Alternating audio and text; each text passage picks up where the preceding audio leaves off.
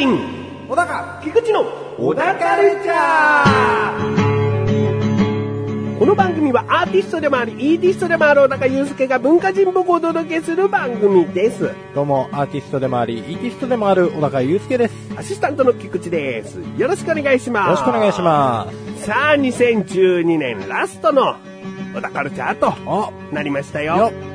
ささ、えー、ちょっとね、あの、世間のタイミングとしては早いとは思うんですが、今年1年どうだったかをね、うん、プライベート的なことかな。うん、でもいいし、小高らしい2012年というのはこうだったよっていううね。ん、まあ大きな出来事で言えばね、うん。もう今年早々ありましたからね。そうですね。うん。僕はもう、今年はそれ一色でございますね。おううん。息子、息子、誕生。ボンボン、ポーンってね、もう1月に生まれたんでね、そうですね。うん、まさに2012年始まりとともにもう、そうですよ。もう一切を待たずして最近はとことことことこ歩いてますからね。おう、えー早い早いと。うん、早いでかいと。うん、うんこもでかいと。身長でかい。身長もでかいね。お体重もね、もう10キロ超えてるしね。おう、いやー、なんでしょうね。まあ、両親ともにでかいからね、うん、うんそらでかくもなるわなっていう話なんですけれども、うん。可愛いね。うん。おう2012年を振り返る中で、子供をこう、物思いにふけた顔で、可愛いねで、うん。締めるのか？これで始まるのそうかだね。まあ、終始可愛かったよね。生まれて、まあ、最初は、終始じゃないのかな。最初はもう、こう、結構バケモンテイストな感じで出てくるじゃないですか、赤ちゃんって。なんかもう、用、用水でふやけてます、まだ、みたいな。直後ね。うん、直後。赤ちゃんによってはちょっと血とかもね、こううん付着したりもするからねそ。うそうそう。で、まあもう向こう1ヶ月ぐらいなんかふやけっぱなしだなみたいな感じで。うんいやー、これ結構すごいの出てきたんじゃないのかなと思ったら、うんだんだんだんだんこう顔が形成されていくんですよね。うんこう固まっていくというか、うん。実はこんな感じでしたよ、みたいな。うん。なんていうか、このドロドロの刀をこう、カンカンって打っていきましたみたいな感じですよ。鍛冶屋の気持ちですわ。全然僕は打ってないんですけど。で正直言うとあれだよね、生まれたての子って結構、もうすごく変わっちゃうよね、顔がね。うん、そうだね。だ最初の段階でここお母さんに、ここお父さんにって言えないなと思ってきたんですよ。そうなんですよね。うんもう、これは無駄だと。むしろ。もう生まれてくる前にじゃあ、もうやれ 3D 写真やなんやと、つって、どっちに似てるぞ、つって、なんか散々やってましたけどね。まあもう、結果的に言ったら僕のたらこ唇ぐらいですよ。あ、ずっと引き継がれてんのは。うん引き継がれてんのは。もう後のデザインはほとんどと言っていいほど変わったんじゃないかと。そうね、目つきとかなんか特に変わるよね。そうなんですよ。もう母親に母親にって言われてたのがもううん今じゃすっかりパパそっくりと。ね、いいことですよ。うんう。ん。もう本当にだってね、この年ぐらいからだんだんだんだんともうそのまま大人になるような顔立ちだからね。そうなんですよ、ね。今似てるってことは確かだよねう。ん。ただ0歳の時でね、あ生まれたての時でね、似てるっていうのはねう、ん。これ子供産んだ人たちの中でのあるあるなのかもしれない、ね。あるあるですね。だからこう自分たちが子供生まれた時に、生まれたての子見て、誰々に似てるねっていうのは、うん。ちょっと、うちらを小馬鹿にしてたのかもしれないね。そういうことですね。なんか、言ってあげる言葉がないからみたうん。いな。まあそういうことですよ。そういうことですよね。ちょっと否定してもよかったんですけどね。そういうことですかね。まあそういうことになっちゃいますからね。ええまあ、それが一番大きいっちゃ大きいかなだからお子さんを通した一年でしょうね。そうですね。もう僕が楽しむ、嫁が楽しむっていうのがあんまりこう主体ではないですよね。ん。今それでこそ。ただ僕は楽しみたいんですよ。そうん。どうすればいいんですかね。う。あれですよ。ん子供が成人になるまでの楽しみにしておくんですよ。ああ、なるほどですね。はい20年越しですか？そうですね。?20 年はちょっときついなそれか、思春期になっても、息子さんがぐれないように子育てをしていれば、うん。こう、中学生、高校生になった時に自分のしたいことに付き合わせることができる。そうだね。うんまあ、くれるかな、やっぱり。小高祐介の子供は、あの、一般的な、こう、喧嘩っ早くて、タバコを校舎裏で吹かして、とかいううんグレ方はしないと思います。まあそうですね。ねグレるというと、ちょっと、こいつ大丈夫かっていうグレ方だと思うんだよね。なるほどですね。それはまずいな うんなんかまあ、ノーマルに育ってほしいんですよね。うん。それが天才肌的になるのかっていう。うん。天才なのかな あの子は天才なのかな？うん今天才なのかなって思わせることってある。あ、ここって普通の周りの子供たちとは違うじゃんっていう、親なりに、こう、注目してるところ。ないかなでも動きが早いな。動きは早い。うんじゃあ運動神経いいのかな？うん。ねどうだろうね。小高祐介卓球バドミントン得意だから。うんうん。歩くの早いし、はいはいも順調じゃなく早いし。おううん。まあ今英語教室なんかも会話してるからね。おうもう徐々に徐々に言語も達者になって、あもうオリンピック選手しかもうないね。そうですねうん。そして金メダル取った後ね、こうしばらくチヤホヤされるんだけど、次のオリンピックには出れなくなってね、こう、だんどん どんどんこう衰退してって、つって、最初は広い家住んでたのに最終的には4畳半つって。最終的にって死ぬ直前？何最終的って。うーん、やっぱスポーツ選手はやめといた方がいいかな。ああ、うんまあね、収入の不安定さがね、そうだね。まあうんプロ野球選手とかだったらさ、まだね、うんなんか明確だしね。そうなんですよ。で、大体こう辞めたら、実績ある程度残していれば、コーチだったり解説者だったりって分かりやすいうん将来が待ってるというか。うん、そうですよね。ううん。うちの子でもね、手相がね、あの、天下取りの相なんですよ。ほうん。マス掛けっつってね、う。うん。こう、手のひらをバッて広げていただいて、何線っていうのかわかんないけれども、この手の相の、ここ、ここ、左端から右端まで全部こう一つ繋がってるんですよ。マス掛けみたいな感じ。おうおうおううん。おう。うん。たすき掛けみたいなイメージですよね。うん。だ手のひらで言うともう本当に人差し指の付け根から小指の付け根まで一本線が通ってる感じ。そうです、そうです。うんで、これがですね、あのー嫁さんは片方あるんですよ。でこれがある人って結構こう天下取りだしと。豊臣秀吉なんかもこういうそうだったよと。うん。うん。で、片っぽあるだけでも結構珍しいんですけど、うんなんと両手にあるんですよ。これはもうすごい取るんじゃないかと。取るね。すごい取ってしまうんじゃないかと。余分じゃないかと。二つ、二回分取るだろうね。二回転下取るんですよ。うん。ねまあ、この、あじゃあ、そういうところも天才になるかもしれないってことだよね。まあそういうことになりますかね。うん。天才ですと。うんうん。ね。早ければもう本当に5歳、6歳で何かしらでポッとね、天才なんとかで出るかもしれない。そうですね。うん。うん。その、まあ、運動神経だったり。うん。うん。で、チヤホヤされてね。うん。こう、なんか美味しいものしか受け付けないような感じになって。安いものは食べないみたいな。でも、10年後、あの人は今に出ちゃうような。そうですね。うわぁ。やっぱ天下なんか取らなくていいわ。まだね、やっと1歳になる手前ですから。はい、まあそうですよね。ここからまだわからないですし、手相だって変わるって言いますからね。そうですよいね。きなり天下取れない両手になってもなんか嫌ですよね。そうですね。まあ天下通る層がもうデフォルトでくっついてるんだったらそれはそのまま維持していただいてね。うん。ね。まあとりあえず、12年を振り返った話をしようと思いましたが、はいこのようにね、お子さんの話で、ええ。子供はしまいには天下を2回取ると。そうです。でも天下は取らないでほしいなとかね。まあ、ねとにかく子供中心の、ね。どうでもいい話よ。これね、きっと生まれたての子が誰々に似てると同じようにね、3歳ぐらいになった時にね、まあ0歳の子の時にはこんな話してたよぐらいのね、うんそねんな話になるんでしょうね。うん3歳の時にはもうちょっとこう落ち着いた感想を述べられることになるんだと。えーまあかなり得意なものとかも分かってくるでしょうしね。まあそうでしょうね。うん。えーまあ、そういうことで、はい。2012年は子供が充実した1年だったとそういうこと。いうことで、うん。来年に向けてまた頑張っていきたいと思います。はい。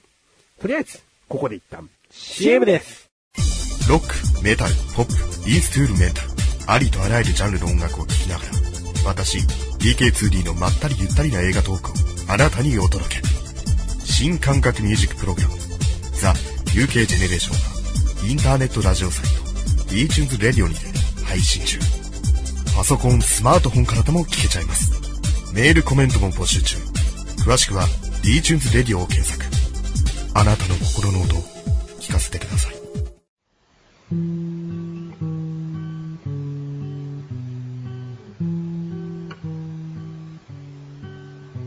小高郎の料理教室。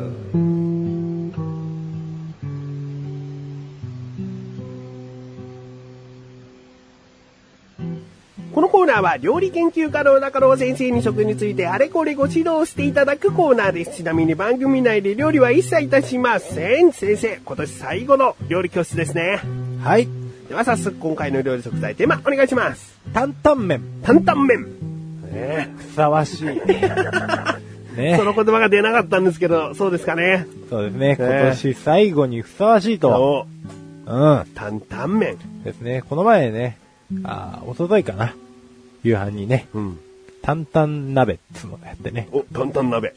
これはうまいと。お、そんなに辛くないように嫁さんに調理してもらってう、ん。あと中華麺買ってきてねう、ん。締めにこう麺食ったりしてね。うん。あー、美味しいねーっつって。お、寒い体にこう、いいよねーっつって。じゃあ、ラジオで喋ろうかねつって。う結構年を置いてるんですね。そういうことです。ね。うん。まあ、担々麺。担々麺。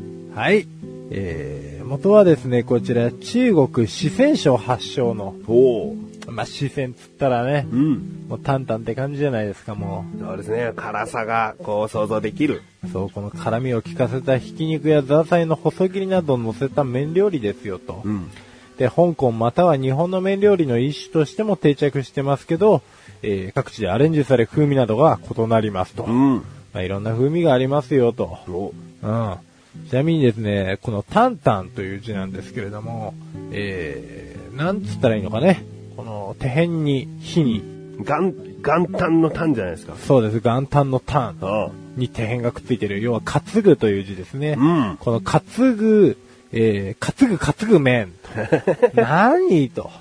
あ。確かに、意味があるのなら知りたい。うん、辛いのになんで担ぐが関係あるのかって話なんですけれども、まあ、これはですね、担々麺の発祥が1841年頃四川省で、えーこれなんて読むのかちょっとわからないんで、憶測なんですけど、チンポーポーというですね、もうなんとも卑猥なあだ名の、えー男がですね、考案して、えー生徒という、まあ、中国の都市なんでしょうね、売り歩いたと。ほうん、1841年にね、その際にですね、えっ、と、天秤棒ってわかります？う。天秤ばかりの棒ですか？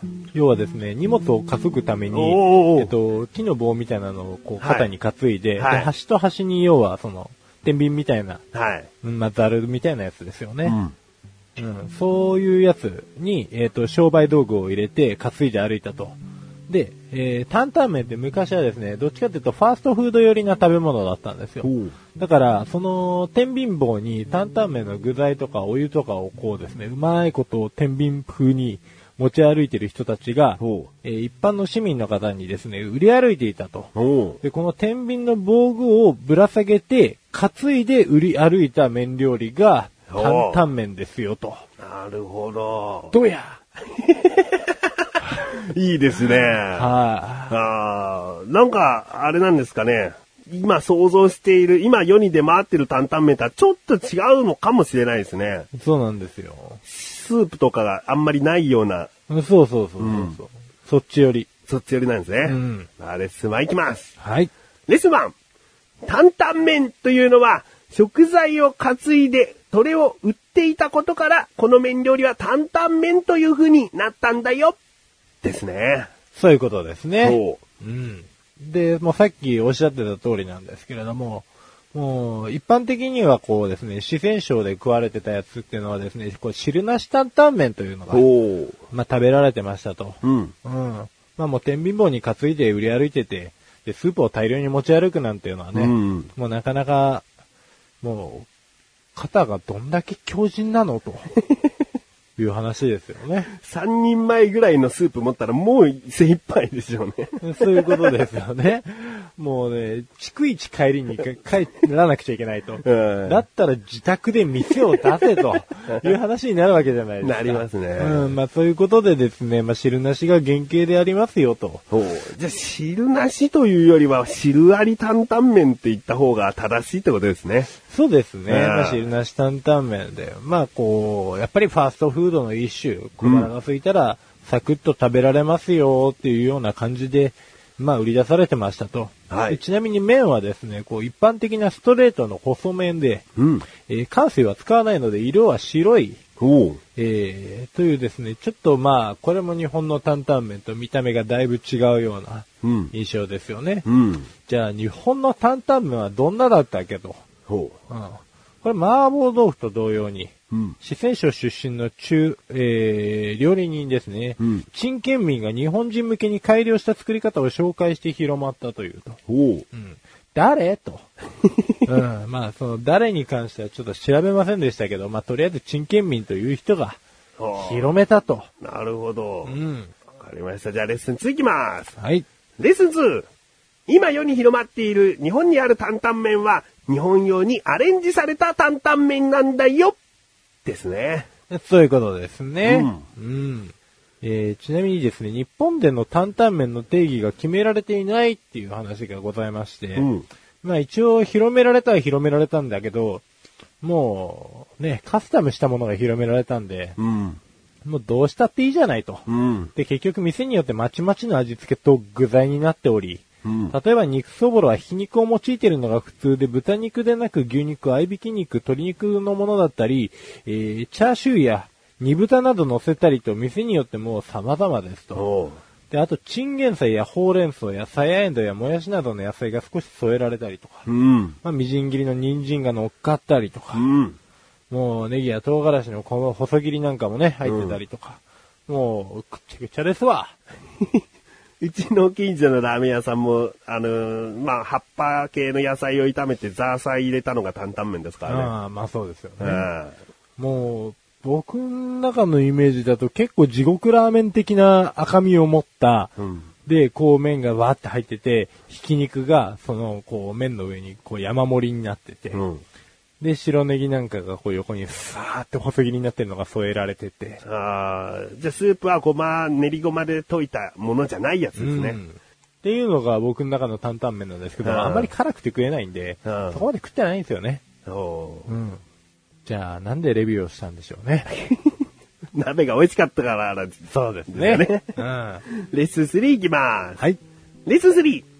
担々麺とは言うけども、本当にいろんな担々麺があるから出された時に怒っちゃダメだよですね。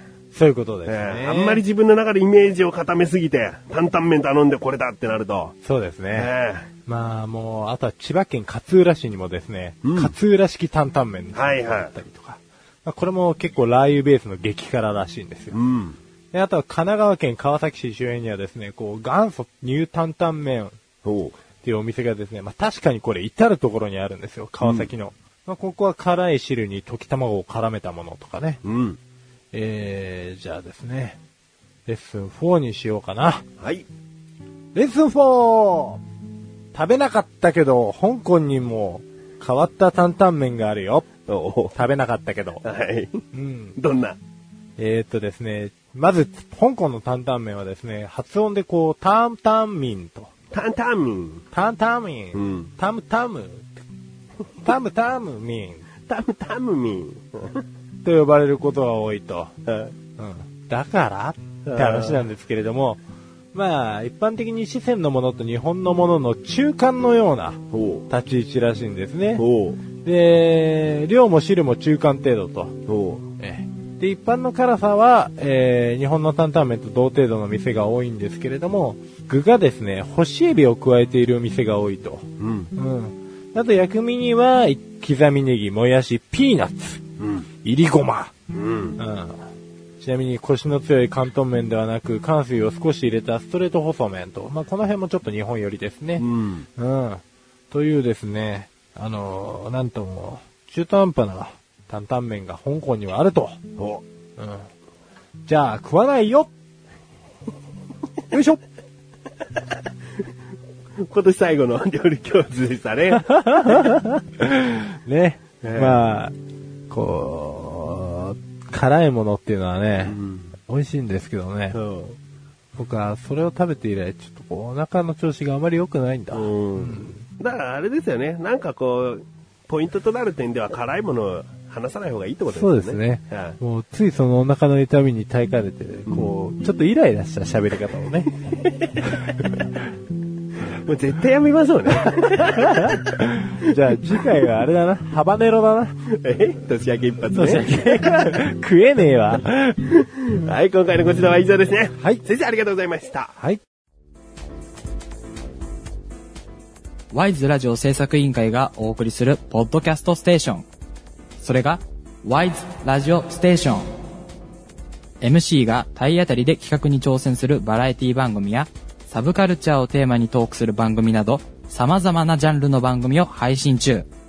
検索するときは、ワイズラジオ。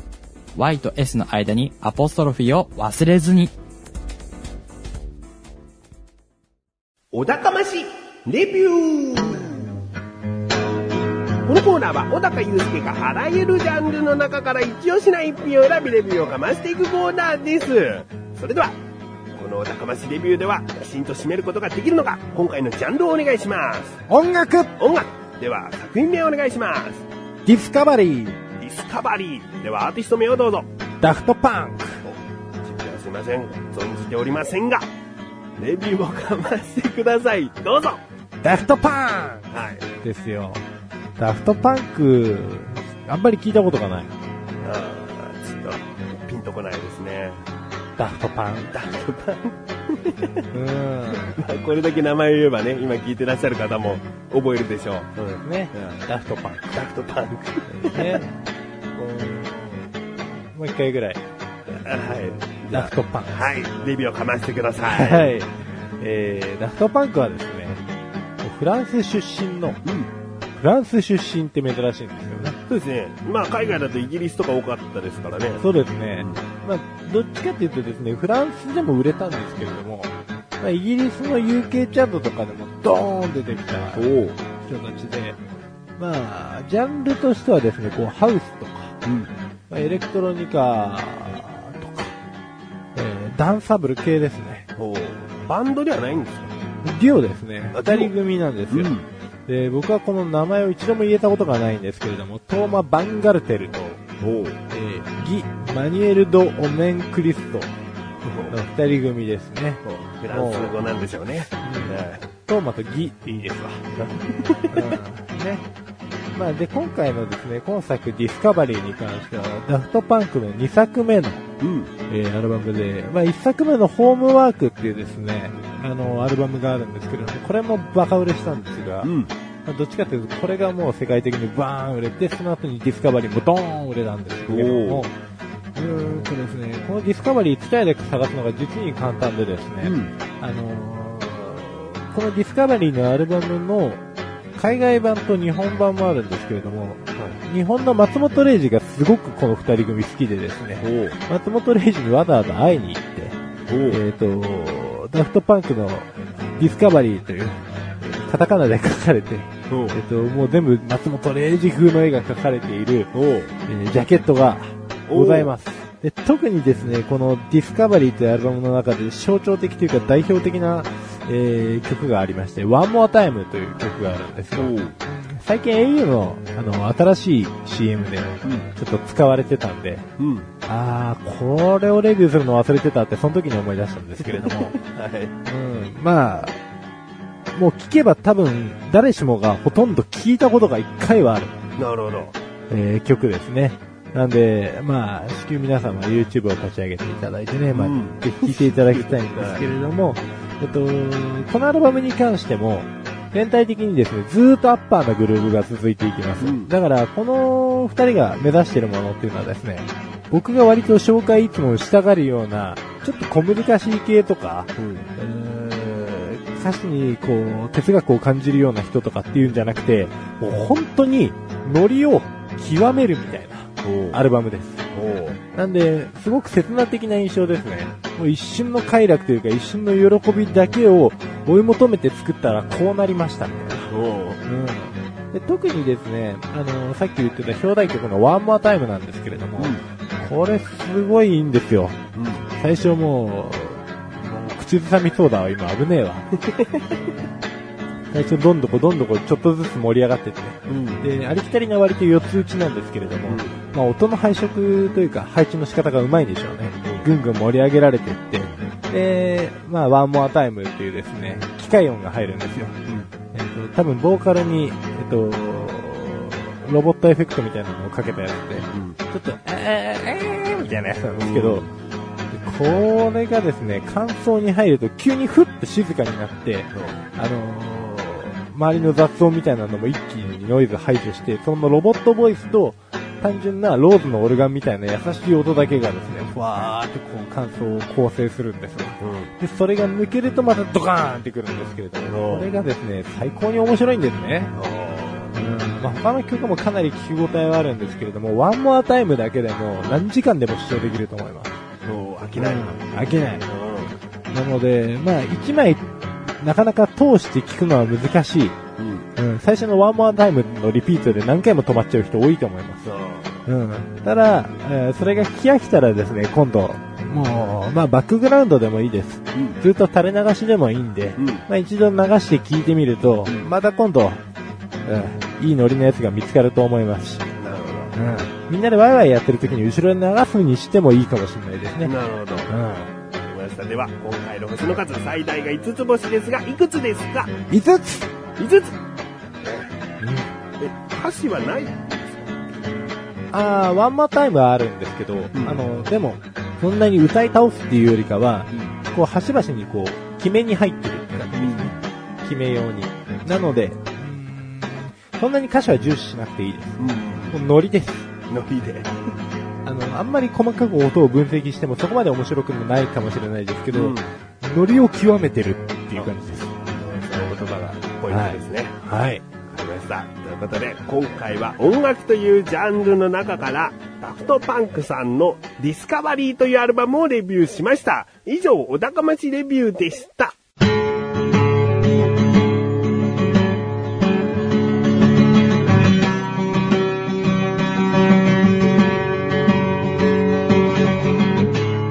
の中ははい、ということで第98回も終わりを迎えようとしております。い。まあ、最初の方でも言いましたが、今年最後の更新ということで、1年を振り返ろうと思いましたが、ん子供の話で。そうですね。えーで、番組全体のことでも振り返ってもよかったんですが、うんまあね、先ほど98回と今回がね、言いました。はい。あと2回で100回を迎えると。おということなんですね。うん。えー、なのでまあその時に過去50回から100回までの、こう、振り返りがあるかなと思いますそうです。ね。うん。100回か。ね2週に一度で100回か。2週に一度で100回ですからね。うん。単純計算4年ですよ。引くわ。引くわ、もう、すごいな。うん。ね。まあ、コツコツコツコツとやってきたとや。ってきたってことですね。あー季節を4回迎えたって感じられないですけどね。そうですね。まだ2年目ぐらいの気持ちですけどね。そうですね。4回も迎えてますから時ね。が経つの早いですね。話も被らないもんですね。かぶってたら教えてくださいね。教えてくださいね。お互い気づかないかったってことですからね。そうですね。だから来年もね、気合を入れていうんきます。はい。頑張っていきましょう。頑張れよ。頑張るよとね、小田カルチャーですからね。あ、そうやな。ですからね。そうやな。うん、え、ということで、小田カルチャーは2週に1度の水曜日更新です。それではまた次回をお楽しみに。さようなかさようなか頑張れよ。頑張れよ。